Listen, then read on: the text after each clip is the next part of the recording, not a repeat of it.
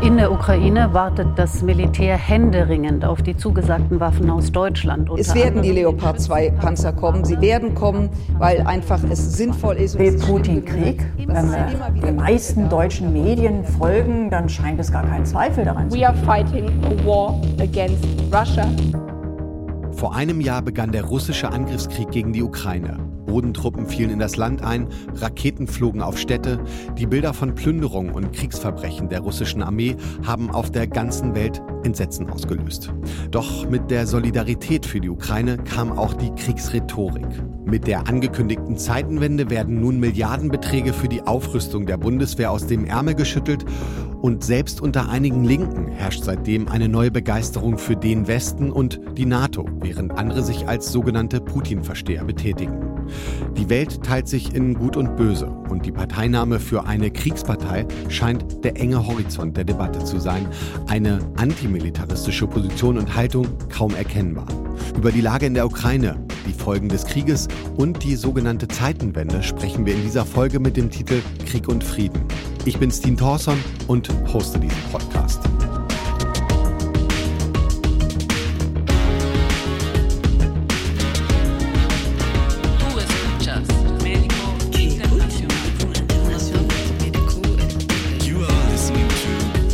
Global Trouble. Ein Podcast von Medico International. In der neuen Ausgabe des Rundschreibens von Medico International mit dem Titel Go West wird versucht, eine Position jenseits von Kriegsverharmlosung und Kriegsrhetorik zu entwickeln. Außerdem unterstützt Medico verschiedene Projekte in dem Land. Nun sind Katja Maurer, die Chefredakteurin des Rundschreibens, und Riad Ottmann, Nahostreferent von Medico International, von einer Reise in die Ukraine zurückgekehrt. Sie haben sich vor Ort ein Bild von der Lage gemacht und mit Projektpartnern gesprochen. Über ihre Erlebnisse spreche ich mit den beiden in dieser Folge von Global Trouble. Und mit Katja und Riad sitze ich jetzt hier im Studio für diese neue Folge von Global Trouble. Ähm, hallo erstmal, ihr beiden. Hallo. Hallöchen. Schön, dass wir es geschafft haben. Ähm, vielleicht könnt ihr erstmal erzählen, äh, was war der Grund für eure Reise? Wo wart ihr überall? Wir äh, hatten bereits seit Mai 2022 eine Initiative in der Ostukraine, in der Stadt Rakow, auf ukrainisch Rakiv unterstützt. Das ist die zweitgrößte Stadt der Ukraine. Dort hatte eine erst kleine Gruppe Freiwilliger ähm, die örtliche Bevölkerung mit Lebensmitteln versorgt, also mit Lebensmittelpaketen, aber auch mit tatsächlich warmen, vollwertigen Mahlzeiten. Also erst hatten wir ein kleines Pilotprojekt mit dieser Organisation, sie heißt Mirna Nieba Charkova, Friedlicher Himmel Rakows hatten wir erst ein kleines Pilotprojekt durchgeführt, ähm, das ihnen die Einrichtung einer Großbäckerei und die Eröffnung einer dritten Großküche, sie hatten bereits zwei, ermöglichte, um diesem Bedarf gerecht zu werden. Und ab Juni hatten wir ein sehr großes Projekt, das äh, täglich an die 15.000 Menschen eben mit Lebensmitteln, warmen Mahlzeiten versorgt hat. Und es war einfach an der Zeit, auch mal jetzt zu den Kollegen und Kolleginnen von Mirna Nieba zu fahren, um sich einen Eindruck zu verschaffen. Und so sind wir dann quasi von Berlin aus mit dem Partner Sergei Tschubukow in einem VW-Bus durch Polen und dann eben auch durch die Ukraine von Westen nach Osten einmal durchgefahren und haben uns in Rakow und noch in Städten in der Umgebung das Projekt angesehen. Ähm, Sergei Tschubukow ähm, von Mirnoniewo, Charkova. Könnt ihr vielleicht zu seiner Arbeit noch mal was erzählen? Wa- Was machen die da? Also Sergei äh, Tschubukow war eigentlich vor dem Krieg Unternehmer. Er hatte äh, ein Unternehmen mit um die 180 Mitarbeiterinnen und Mitarbeitern. Sie haben sich um die Wartung von Eisenbahnstrecken und auch Waggons und Trieb, Triebmaschinen und sowas äh, gekümmert. Und deshalb hatte er, glaube ich, äh, war er im Prinzip prädestiniert dafür, auch was Größeres aufzubauen. Er war das gew- gewohnt, für viele Leute Verantwortung zu tragen, äh, Logistik zu organisieren. Er konnte das alles schon aus seinem Berufsleben. Ähm, das traf auf einen Bekannten von ihm, der wiederum selbst äh, drei Restaurants und ein Café hatte vor dem Krieg, sodass im Prinzip eine Großküche schon äh, vorhanden war, als der Krieg losging. Und es war klar, Restaurantbetrieb ist jetzt sowieso nicht mehr äh, möglich. Das ist im Prinzip äh, der Restaurantbesitzer, einer der Direktoren und Mitgründer von Mirna Nieba, Stanislav äh, Ljubimski, der dann postwendend äh, eine seiner Küchen in einem Restaurant namens Nieba, also Himmel, geöffnet hat, damit sie dort anfangen konnten, für die Leute aus den besonders äh, angegriffenen nördlichen Bezirken der Stadt Krakow zu versorgen. Das heißt, sie haben wirklich in den ersten Kriegstagen angefangen damit, den Leuten, die noch nicht ausgebombt waren und zu Hause noch Strom und Wasser oder Gas und Wasser hatten und selbst kochen konnten, diesen Menschen Lebensmittelpakete zu liefern oder auch Brot und so weiter. Und denjenigen, die schon in Schutzräumen sich befanden, ob das jetzt äh, die Kellergeschosse von mehrstöckigen äh, Wohnblöcken waren oder eben die Metrostationen, dorthin tatsächlich warme Mahlzeiten zu liefern. Mhm. Und das tun sie bis heute innerhalb von Kharkov mittlerweile nur noch mit zwei Großküchen. Äh, da versorgen sie auch intern Vertriebene in zwölf Studierendenwohnheimen, die mittlerweile umgenutzt worden sind, weil die Studentinnen und Studenten halt nicht mehr in der Stadt sind.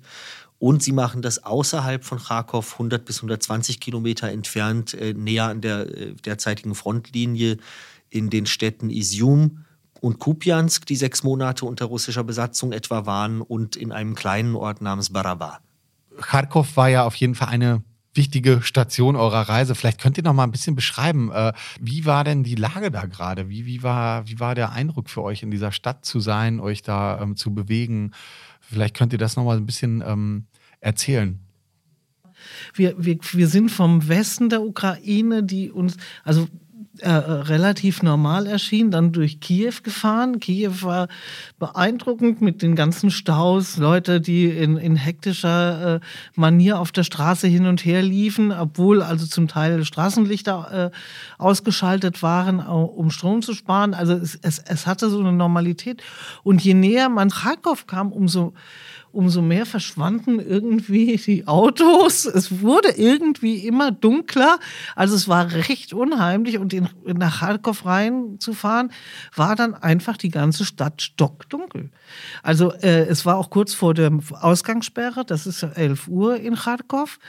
Und kaum waren wir angekommen, gab es einen äh, äh, Alarm, äh, Luftalarm.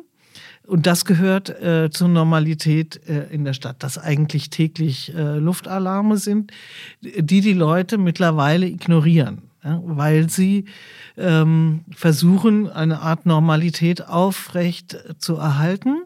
Das drückt sich auch darin aus, dass die Stra Stadt extrem sauber ist. Es gibt so Kommunalschicki, Leute, die äh, für die Stadt arbeiten, die sofort den Schutt wegräumen.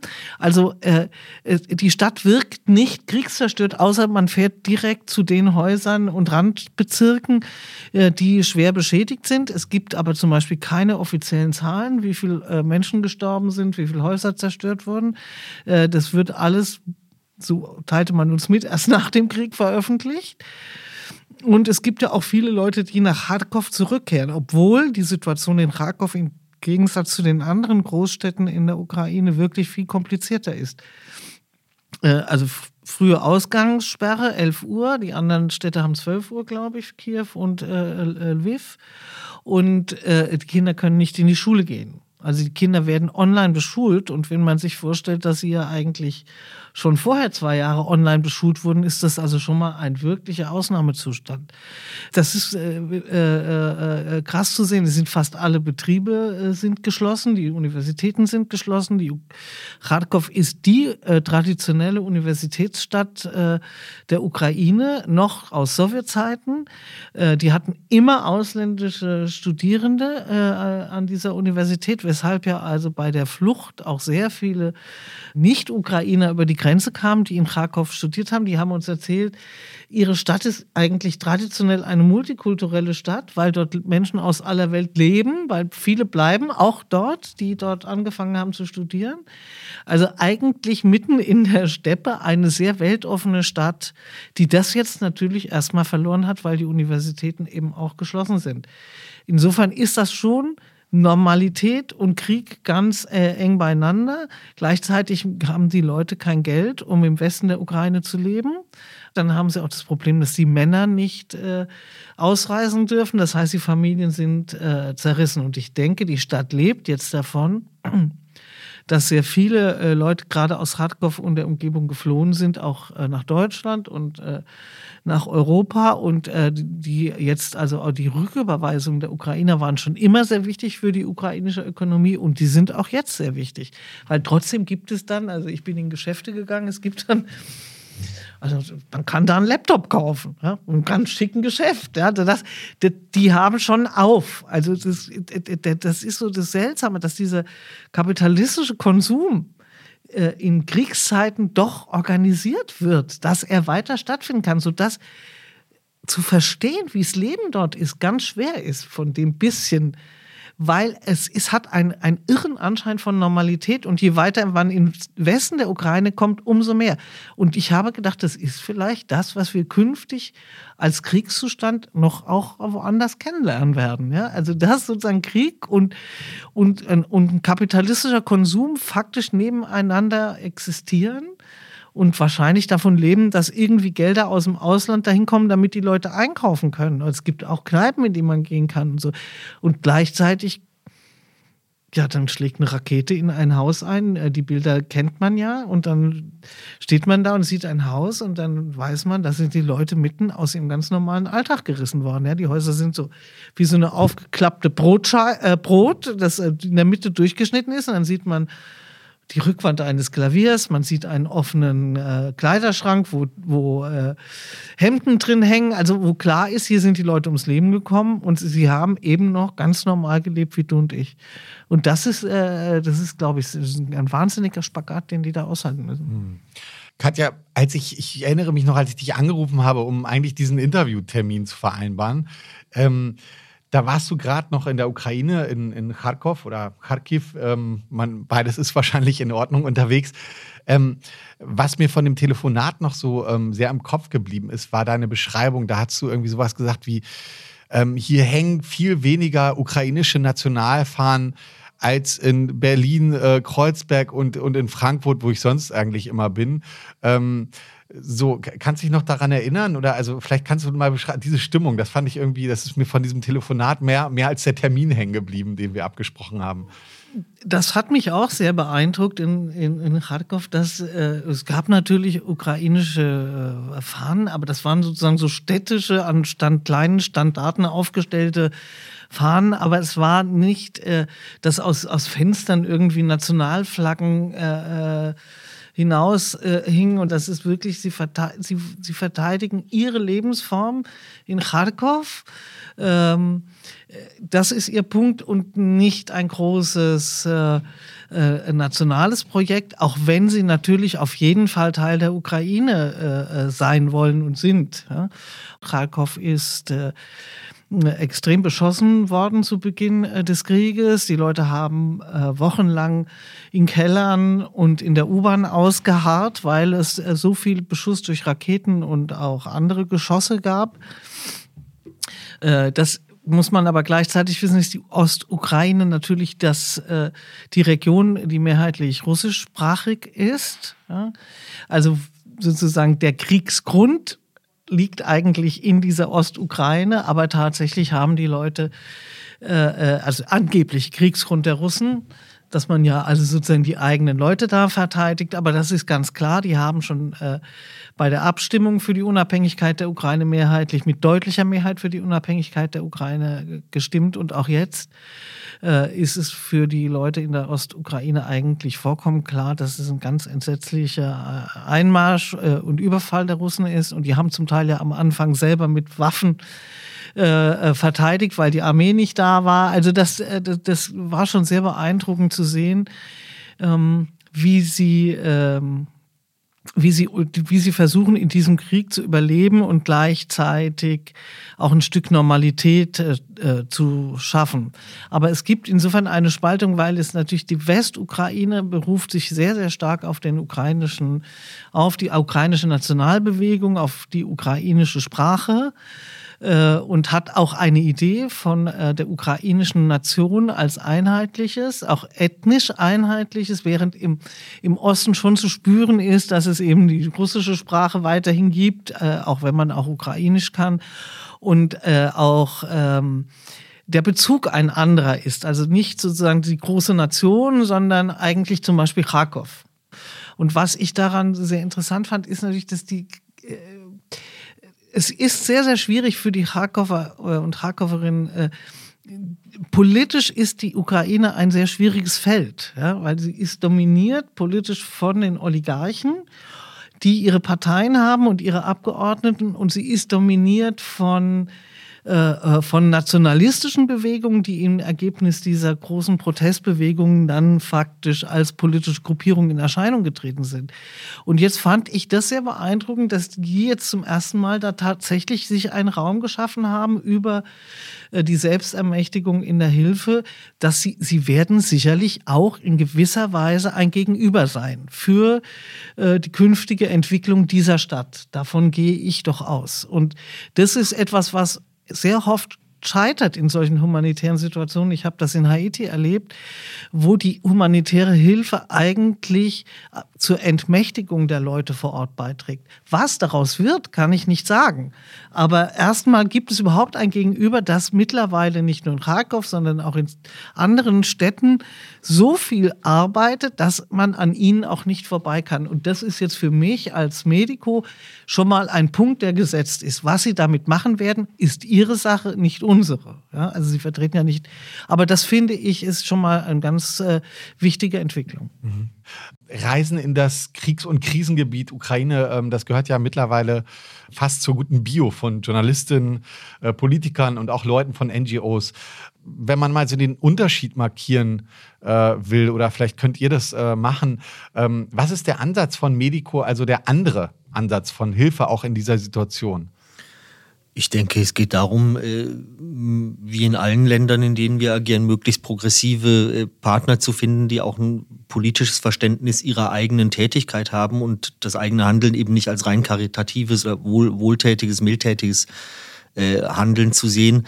Und da stehen wir tatsächlich natürlich in der Ukraine, gerade weil wir in einem aktiven, also in einem heißen Krieg äh, agieren und dort Partnerorganisationen finden wollten, finden mussten, stehen wir vor besonderen Herausforderungen, denn es äh, fällt, glaube ich, selbst linken ukrainischen Strukturen, Aktivistinnen, Journalisten in dieser Situation überhaupt nicht leicht, äh, dass äh, im Prinzip die, die Glorifizierung der ukrainischen Nation auch als Idee und Konzept äh, in Frage zu stellen oder auch, äh, ich sage jetzt mal, äh, regierungskritische Positionen zu beziehen. Mhm. Nehmen wir die äh, Deregulierung des Arbeitsmarktes die Zelensky jetzt in Kriegszeiten massiv durchgedrückt hat. Mhm. Nehmen wir die Reform des Gesundheitssektors, die durchgedrückt worden ist vor wenigen Jahren, wo unter GesundheitsarbeiterInnen große Unzufriedenheit mitherrscht. Und das jetzt in einer Kriegssituation ähm, offen zu kritisieren oder auch in Frage zu stellen, die Frage überhaupt zu stellen, wie künftig eine, eine Ukraine äh, verfasst sein soll, wird das weiterhin ein, ein polylinguales, polykulturelles äh, Land sein können oder muss man im Prinzip wenn die Erstsprache Russisch ist, den Offenbarungseid leisten und sagen, ich signalisiere meine Ablehnung dieses russischen Angriffskrieges, indem ich ein klares Bekenntnis zu einer sehr eindeutigen ukrainischen Identität und eben auch Sprache ablegen muss. Mhm. Also es ist sicherlich für Medico kein einfaches äh, Projektland, weil äh, wir mit einer eindeutigen linken Geschichte, in der wir sehr viel Kritik und Selbstkritik äh, äh untergebracht haben, aber dort natürlich im postsowjetischen Raum äh, gibt es keine starke linken Gruppen. Äh, was aber jetzt interessant war an Mirna Nierba gleich zu Anfang, dass die sehr schnell verstanden haben, dass es so ein paar Grundprinzipien humanitärer Hilfe gibt, die sie verwirklichen wollen. Also zum Beispiel ganz einfach, der Sergei kam zu uns und sagte, ich verstehe nicht, warum ich permanent 1000 Kilometer durch die Ukraine fahren muss und Lebensmittel an der Grenze zu Polen abholen muss. Wenn ich Geld hätte, könnte ich äh, vor Ort die Produkte einkaufen. Das ist ein klares Prinzip der humanitären Hilfe, was aber kontinuierlich verletzt wird. Ähm, dieses, äh, dass man eigentlich lokale Produkte kaufen soll und nicht sozusagen einführen, aber in dieser Ökonomie spielt dann das doch eine Rolle. Ja, also lieber sozusagen sehr teuer Produkte ab abzuholen, statt selbst äh, tätig zu sein. Und das Gleiche war auch, wir haben ihnen gesagt, also wir finden, die, die haben den Leuten, äh, die haben mittlerweile über 200 Mitarbeiter, die haben den Leuten am Anfang Nahrungsmittel gegeben, also für die Mitarbeit. Und wir haben ihnen gesagt, ihr solltet ihnen Gehalt bezahlen. Und wir geben, wir hatten genug Geld, wir geben euch das Geld für Gehalt. Das heißt, äh, die haben dann uns erzählt, äh, als das erste Gehalt ausgezahlt wurde, sind die Leute in, in Tränen ausgebrochen, ne? weil es tatsächlich eine andere Frage von Würde und Selbstermächtigung ist, ob ich dort als professionelle äh, Mitarbeiter angestellt bin oder ob ich sozusagen immer noch in diesem karitativen Bereich mich bewege. Und was ja sehr häufig in humanitären Katastrophen, egal ob Krieg oder Erdbeben äh, ist, ist, dass am Anfang die Nachbarschaftshilfe da ist. Das war auch in der Ukraine der Fall, das wissen wir alle, haben wir im Fernsehen gesehen, mit erstaunlicher Organisationskraft. Und dann kommt die internationale Hilfe hinein und übernimmt das. Und die lokalen Leute, die eigentlich die Sprache beherrschen, die Leute kennen, äh, die, die werden sozusagen zu Fahrern und Dolmetschern. Und das fand ich jetzt bei mir Neunjährer wirklich für uns interessant, dass sie sich in, innerhalb kürzester Zeit in eine relativ kluge professionelle Hilfsorganisation verwandelt haben, die auch jetzt tatsächlich die Leute vertritt, deren Bedürfnisse vertritt und auch äh, äh, ein sehr geschickte Programme macht, je nach den Bedarfen. Das ist, die können also viel besser darauf reagieren, was nötig ist, als das sozusagen Leute, die von außen kommen, die dort mal kurz einfliegen, schnell wieder gehen, weil sie Angst vor dem Krieg haben äh, äh, und eigentlich nur ihre Gelder abwickeln wollen. Und da fand ich sozusagen, wir sind, wir haben politisch, glaube ich, keine gemeinsame Sprache, aber in der Sache der äh, der, der Idee von Selbstermächtigung haben wir sehr wohl eine gemeinsame äh, gemeinsame Sprache äh, und daraus kann sich noch viel entwickeln. Hm. Ähm, ihr habt auch gesprochen mit Jana Matvejeva, die äh, da ja auch in der Region in Isium ist ähm, auch bei diesen Küchen äh, mitarbeitet. Sie hat auch gesagt, dass gerade wirklich unheimlich viele Leute zurückkommen. Ähm, ja, und ich frage mich, warum kommen die Leute in ein Gebiet zurück, was wirklich ja nicht viele Kilometer äh, entfernt von der, von der äh, Kriegsfront gerade ist? Also ein, ein Faktor ist, denke ich, schon, was Katja auch erzählt hatte. Viele waren gezwungen, zurückzukommen. Übrigens auch nach Kharkov, das ja im Vergleich zu Isium oder Kupiansk oder anderen Orten näher an der Front äh, vergleichsweise sicher ist. Aber die Preise, äh, auch die Mietpreise im Westen der Ukraine sind einfach so in die Höhe geschossen. Und äh, auch die, ich sag die, diese äh, innerukrainische Solidarität, die es in den ersten Kriegswochen und Monaten viel stärker gab, auch im Westen der Ukraine, die hat merklich abgenommen. Auch deshalb, weil Leute, die ihre Wohnungen für, für andere Familien geöffnet haben, staatlicherseits nur sehr äh, wenig unterstützt worden sind. Auch die, äh, die Unterstützung von intern vertriebenen Familien waren so gering oder sind so gering, dass eigentlich quasi diese diese Gäste oder diese, diese Binnengeflüchteten aus dem Osten der Ukraine nicht in relevantem Umfang äh, zum Haushaltseinkommen der Gastfamilie beitragen können und so, glaube ich, alle Beteiligten früher oder später das Gefühl haben, äh, die fallen uns zur Last, beziehungsweise wir fallen denen zur Last und die Leute mitunter keine andere Möglichkeit haben, als irgendwann wieder in den Osten der Ukraine zurückzugehen. Der andere Punkt ist, glaube ich, schon, dass äh, es natürlich auch einen äh, Teil der Menschen gibt, die tatsächlich nach Hause wollen. Selbst wenn das täglich beschossen wird, die sehen wollen, steht mein Haus noch? Gibt es meine Wohnung noch? Sind die Nachbarn noch am Leben? Sind die Nachbarn wieder da? Und ich glaube, das ist, das ist eine Mischung aus Gründen, teils wirtschaftlich, teils aber, glaube ich, auch äh, einfach die Sehnsucht, wieder dahin zurückzukehren, wo man eigentlich äh, sein, sein Leben hatte vor dem Krieg.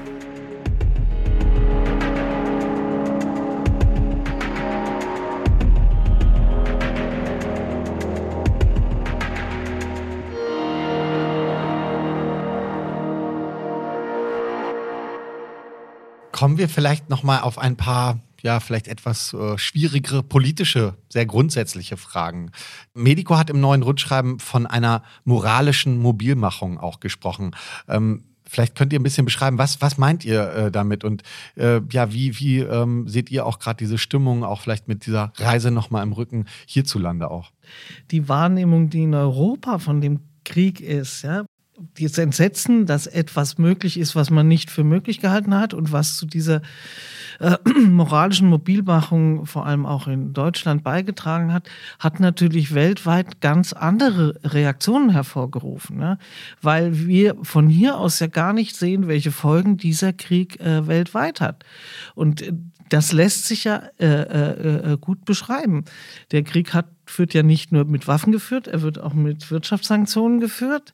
Äh, und das oberste Kriegsziel Deutschlands war es jetzt auf jeden Fall, die Gasspeicher und die Ölspeicher voll zu bekommen. Und wir erleben jetzt, dass die gesamte Welt entsprechend dieser Ressourcenbedürfnisse neu aufgerollt wird. Es wird Afrika wird aufgrund dieser Bedürfnisse jetzt äh, äh, wird gesucht, wo gibt es Gasquellen, wo kann ich Kohlenwasserstoff produzieren. Das, da wird jetzt Namibia interessant und der Senegal und es wird ohne Rücksicht auf Verluste äh, ein, ein Ressourcenabbau betrieben, äh, der mit dem Versprechen einhergeht, wir werden dort Entwicklungsprojekte machen und wir wissen aus aller guter Erfahrung, dass das dazu nicht kommen wird. Es wird die einheimische Elite davon profitieren und die Leute werden weiterhin ihr lokales Holz verbrennen und werden überhaupt keine Energieressourcen bekommen, um anders äh, leben zu können. Äh, dasselbe ist äh, mit Lateinamerika der Fall. Äh, Scholz fährt dahin, um das Mercosur-Abkommen äh, äh, zu machen. Und es geht um den Energiehunger Deutschlands und Europas. Es ist eben nicht nur ein lokaler, schrecklicher Krieg, es ist auch eine globale Auseinandersetzung man kann heute die lokalen äh, und regionalen Konflikte eigentlich nicht mehr trennen von den globalen Fragen. Ja, also, dass sie, sie immer überlagert sind. Das haben wir schon in Syrien erlebt und in vielen anderen schrecklichen Konflikten, in denen wir mit lokalen Partnern auch äh, sehr nah an, der, an den Entwicklungen waren. Und das, das wird ja vollkommen übersehen, ja? sondern es gibt eine rein moralische Debatte um Recht und Unrecht und Gut und Böse. Äh, und die ist ja absolut äh, problematisch. Ähm, wenn man wirklich erfassen will, was dieses Kriegsgeschehen äh, an, anrichtet, ist ohne Zweifel so, dass das Putin-Regime eine, äh, äh, einen völkerrechtswidrigen Angriff äh, fährt und dass es auch äh, sozusagen alles überschreitet, was, äh, was wir bislang kannten. War nicht ganz, weil wir hatten schließlich auch einen Irakkrieg durch die USA etc. Also so ganz neu ist uns das ja nicht. Und wir erleben das jetzt als ein Kriegsregime, das also sozusagen die Welt jetzt eben nach Gut und Böse eingeteilt wird. Und dazu gehört diese moralisch aufgeladene Debatte, die ja also wirklich gespenstisch ist, äh, weil wir ja gar nicht kalkulieren können, worin das alles enden wird. Ich meine, es gibt wahnsinnig viele Soldaten, die da sterben auf beiden Seiten. Wir wissen die Zahlen nicht, aber sie sind immens. Hunderte täglich. Äh, und es geht um fast keine Gewinne. Und das heißt, es wird eskalieren. Es eskaliert durch Waffenlieferungen, es wird, äh, die, die Russen werden eskalieren. das, davon muss man fest ausgehen mit dem Ausbruch des Krieges in der Ukraine, da hat sich ja hier auch eine neue Debatte in der Linken entwickelt. Im Zentrum steht da unter anderem die Frage um das Für und Wider der Lieferung von Kriegswaffen an die Ukraine. Ähm, Katja, du hast ja auch äh, ein ziemlich langes Interview mit äh, Raúl Sanchez äh, Cedillo gemacht zu seinem neuen Buch, das, äh, wo du ja auch äh, mit äh, ein Vorwort verfasst hast für. Ähm, es trägt den Titel Dieser Krieg endet nicht in der Ukraine und soll Anstoß geben für die längst überfällige Debatte, ja, wie eine zeitgemäße Antikriegsposition aussehen kann. Wie lautet denn Rauls äh, Antwort und äh, wie blickst du auch darauf? Ich glaube, wir haben da keine Antwort drauf. Raoul schlägt vor, einen konstituierenden Frieden ähm, als Horizont zu haben. Das klingt äh, gut. Konstituierender Frieden bedeutet eben nicht nur einen Frieden an sich, sondern dass es natürlich auch einhergehen muss mit äh, äh, ökologischer äh, Zeitenwende, mit äh, Demokratisierung. Das ist alles richtig, äh, aber es ist ein Horizont, der ganz, ganz weit weg ist, glaube ich. Also ich bin mir nicht sicher, dass wir da jetzt ein äh, Vorschlag haben. Und äh, was die Waffen, Waffenlieferung anbetrifft. Die Antikriegsposition, äh, das wäre ja dann also eine zeitgemäße Antikriegsposition. Was wäre das? Na, ich denke, wir, die zeitgemäße Antikriegsposition muss sich natürlich als äh, komplett von der russischen kriegerischen Position distanzieren als allererstes. Also hier äh, tatsächlich nicht der Idee Wort reden, dass äh, Mächte wieder imperiale Mächte werden dürfen und Anspruch haben auf Einflusszonen. Weder hat das die USA noch haben das äh, Russland. Ja? Das ist ja das, worum dieser Krieg geführt wird. Und gleichzeitig muss man es natürlich mit der ökologischen Frage verbinden. Denn was wir jetzt erleben, ist, dass wir parallel Pakistan diese Überflutungen haben, wo 40 Millionen Menschen vor dem Nichts stehen, es überhaupt keine Entschädigung gibt, die Leute keine Perspektive haben. In drei Jahren haben sie wieder dieselben durch den Klimawandel hervorgerufenen Überflutungen und es wird nichts passieren. Also das heißt, wir brauchen eine ganz andere äh, Weltordnung, für die ich aber zurzeit einfach gar keine äh, politischen Kräfte sehe, die bereit wären, das äh, zu machen. Was mich beeindruckt, ist, dass, dass die Klimabewegung hier weiter versucht, trotzdem ihre ihre Arbeit zu machen und ihre Punkte zu setzen und sich nicht in dieses Kriegsregime einsortiert, das jetzt verlangt zu sagen, die Russen sind das Übel der Welt und alles andere ist nicht mehr wichtig. Mhm. Also, dass die Ukraine in einer bestimmten Weise unterstützt werden muss in einem Angriffskrieg, das kann man, glaube ich, nicht bestreiten. Äh, äh, und dass auch Russland diesen imperialen Ansprüchen der russischen Mafia da im Grunde, ja, Einhalt geboten werden muss, das kann ich natürlich auch nachvollziehen. Ja, und würde ich auch denken, das ist, dass das richtig ist. Ich glaube aber, dass zum Beispiel die Panzerlieferungen, soweit ich das verstehe, sind viel mehr symbolisch von Bedeutung als kriegswichtig, ja, sondern dass hier natürlich also eine Eskalation vorliegt, die ich für extrem gefährlich halte und auch genau das nächste jetzt passieren wird, nämlich dass man jetzt äh, weiterhin eskaliert mit neuen Waffen, mit Flugzeugen und so weiter. Also das ist, da ist ja klar. Ich finde auch die, die Position äh, zu sagen, das ist ein antikolonialer Konflikt und wir machen, was die Ukraine sagt. Ja, also da wird ja jetzt quasi eine linke Position wird jetzt Regierungsposition. Das hat ja Biden gesagt, das sagen auch hier alle Politiker. Ja, also sie, an keiner Stelle sind sie respektvoll mit irgendwelchen Ländern, die äh, Verlierer der Globalisierung sind, aber an der Stelle verstecken sie sich quasi hinter der Ukraine. Ich finde das von der Ukraine aus verständlich, dass sie sagen, wir brauchen das und wir wollen die Russen raushaben und wir wollen auch, dass sie die Krim verlassen. Aber ich denke, wir haben hier einfach auch einen globalen Konflikt. Und das muss man einfach abwägen. Und der Einzige, der das jetzt so politisch pragmatisch abwägt, ist scheinbar Scholz heute. Ansonsten sind alle äh, äh, moralisch zugerüstet. Und das finde ich das Allergefährlichste daran. Weil äh, das macht blind. Vielleicht mit dem Wissen, ähm, ich glaube, ihr habt es jetzt auch schon mehrmals erwähnt, dass äh, man weiß es nicht genau, aber man kann davon ausgehen, am Tag mehrere hundert Soldaten auf beiden Seiten sterben. Mir ist noch nicht ganz klar geworden, was diese Position jenseits von ähm, Putin-Versteherei. Ich glaube, da ist man sich schnell einig, dass das äh, äh, schon fast wahnsinnig ist. Aber eben auch die andere Seite, äh, also sprich, sich für Waffenlieferungen an die Ukraine zur Verteidigung der Ukraine auszusprechen, äh, beinhaltet ja auch immer ähm, in letzter Konsequenz äh, die Frage sich zu stellen, bis wie viele Tausende, Zehntausende, vielleicht Hunderttausende, wenn sich der Krieg noch über Jahre ziehen sollte, ähm, von Menschenleben ist man bereit, eben im, im, im Kampf für diese Ukraine ähm, zu, zu opfern. Ich finde, da, das ist mir noch nicht ganz klar geworden. Ich glaube, es besteht eine äh, ne, ne Unklarheit oder ein Spannungsfeld, von wessen äh, Kriegszielen wir eigentlich sprechen. Und es besteht, glaube ich, äh, auch eine Unklarheit, welche, welches die ukrainischen Kriegsziele sind. Also was, was unterstützt man? Was heißt Verteidigung der Ukraine? Was heißt Befreiung der Ukraine? Äh, für was, äh, was soll die zukünftige Verfasstheit dieses Landes einmal sein und dieses Staates. Und im Moment vermischt sich, glaube ich, in dieser ganzen sehr hysterisch geführten Debatte hier in, in, in Deutschland oder auch im, ich nenne es jetzt mal den Westen, äh, vermischt sich einerseits dieses unausgesprochene Ziel, dass man Russland entscheidend schlagen will, mit äh, einer Rhetorik, bei der es eigentlich nur um die Befreiung und die Verteidigung der Ukraine geht.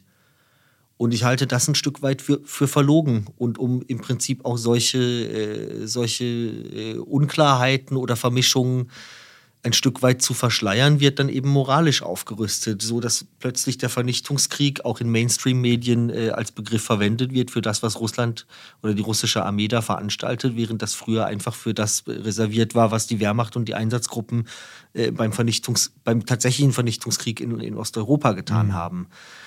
Ja, ich glaube, man müsste einfach, es, es bräuchte eine Diskussion, wo das alles hinführen soll. Mhm.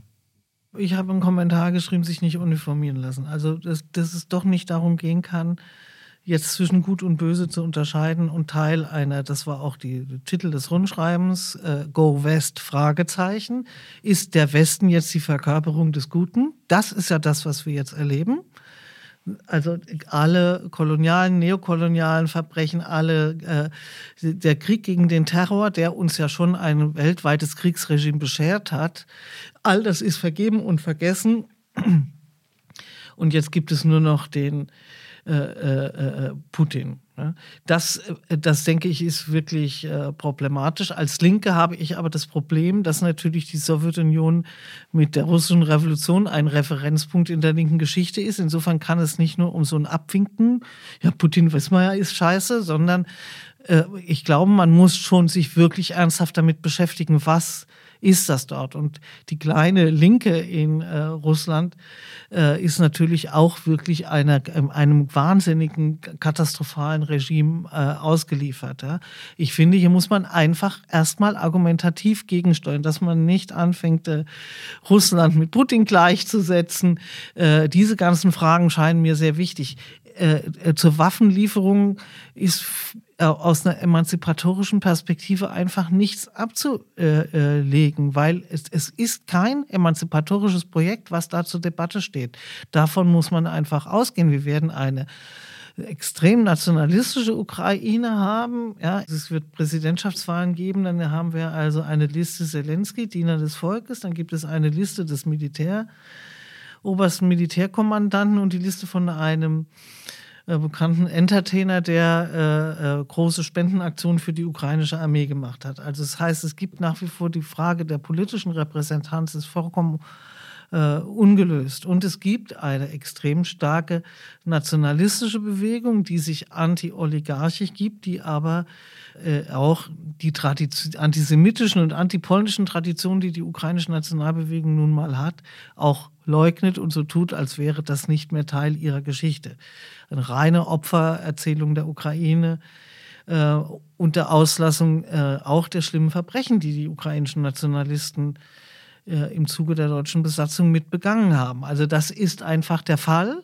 Ja, das ist alles äh, äh durch die äh, sowjetische Geschichte überlagert, durch die Zwangs... Ähm, äh, an äh, Aneignung des westlichen Teils der Ukraine etc. Also das hat sicherlich auch Gründe, aber es gibt für eine offen linke Position dort keinen Platz, äh, die ich als links bezeichne. Und die, ich meine, ist ja hier nicht ganz anders. Ja? Also wir, wir haben auch hier das, diese Art Kriegsregime, die, das die Welt in Gut und Böse einteilt. Und das ist ja fatal. Äh, es gibt sicher Notwendigkeiten, aber der Horizont muss doch äh, darüber hinausgehen. Und es kann nicht so diskutiert werden, dass man glaubt, man hat jetzt einen neuen Hitler, den man da besiegen muss und dann ist die Welt wieder in Ordnung. Das erinnert uns doch auch an die ganzen Corona-Debatten. Äh, also als ob die Welt, äh, äh wenn der Virus besiegt wird, kehren wir zur Normalität zurück. Pustekuchen. Hm? Wir sind nicht zur Normalität zurückgekehrt, sondern wir haben jetzt äh, äh, einen Krieg, der droht zu einem wirklichen Weltkrieg in Europa äh, zu werden. Und ich bin mir auch nicht sicher, was in der Ukraine passiert, denn äh, wie lange kann man die Zahlen der getöteten Soldaten noch unterm Deckel halten? Die werden ja jetzt nicht gesagt, aber irgendwann werden sie so hoch sein, dass auch äh, äh, äh wie in Russland äh, die Angehörigen fordern werden, dass das aufhören muss. Also das, das ist ja alles äh, noch nicht entschieden und es läuft ja alles auf einen, einen langen Krieg hinaus. Das ist das, was wir gesehen haben. Diese Parallelität aus Krieg und Normalität, die deutet ja genau darauf hin. Der Ausnahmezustand wird zur Regel. Der Kriegszustand und auch das Kriegsregime, das auch solche Positionen nicht ermöglicht. Und da sind wir hier gefordert, auch trotz allem äh, über, den, über die, äh, die moralische Seite, die dieser Krieg natürlich hat, hinaus äh, was der bedeutet und was er bewirkt. Also das heißt, das Kriegsregime schafft Freund und Feind und gegen dieses Kriegsregime äh, muss man äh, sich stellen. Äh, ich bin nicht in der Regierung, ich muss nicht entscheiden, äh, was, zum, äh, äh, was gemacht Aber die Sprache der Regierung, die wir haben, die kann ich ja kritisieren, weil sie ist eine eskalierende Sprache. Und es geht jetzt um die Deeskalierung. Äh, und da gibt es ja offensichtlich gar keine Idee. Und die Medien sind da ein extremer Treiber. Das ist auch für mich ganz entsetzlich als jemand, der sich immer noch als Journalistin begreift, zu sehen, äh, wie, wie sehr man rein moralisch argumentiert. Das, das ist mir unbegreiflich, wie schnell das gehen konnte. Und zu glauben, wir hätten keine eigene Geschichte. Wir, also wir haben jetzt 70 Jahre zivilisiertes Deutschland. Wir können jetzt wieder eine weltweit führende Militärmacht werden. Das vertritt jetzt Lars Klingbeil.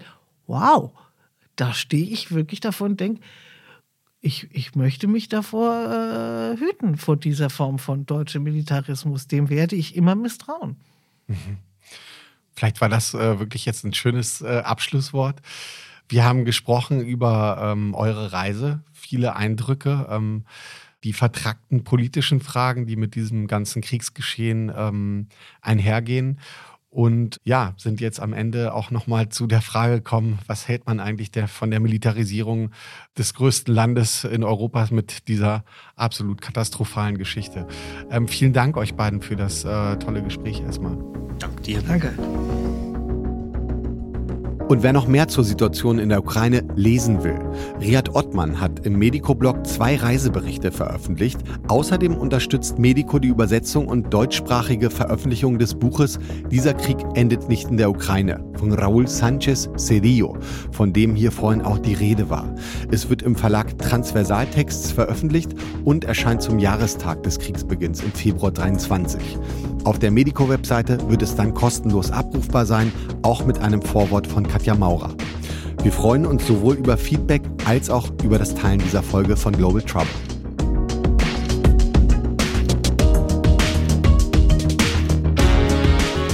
Global Trouble, ein Podcast von Medico International. Redaktion Karin Zennig, Mario Neumann, Christian Selzer. Produktion Max Stern, Host Steen Thorson.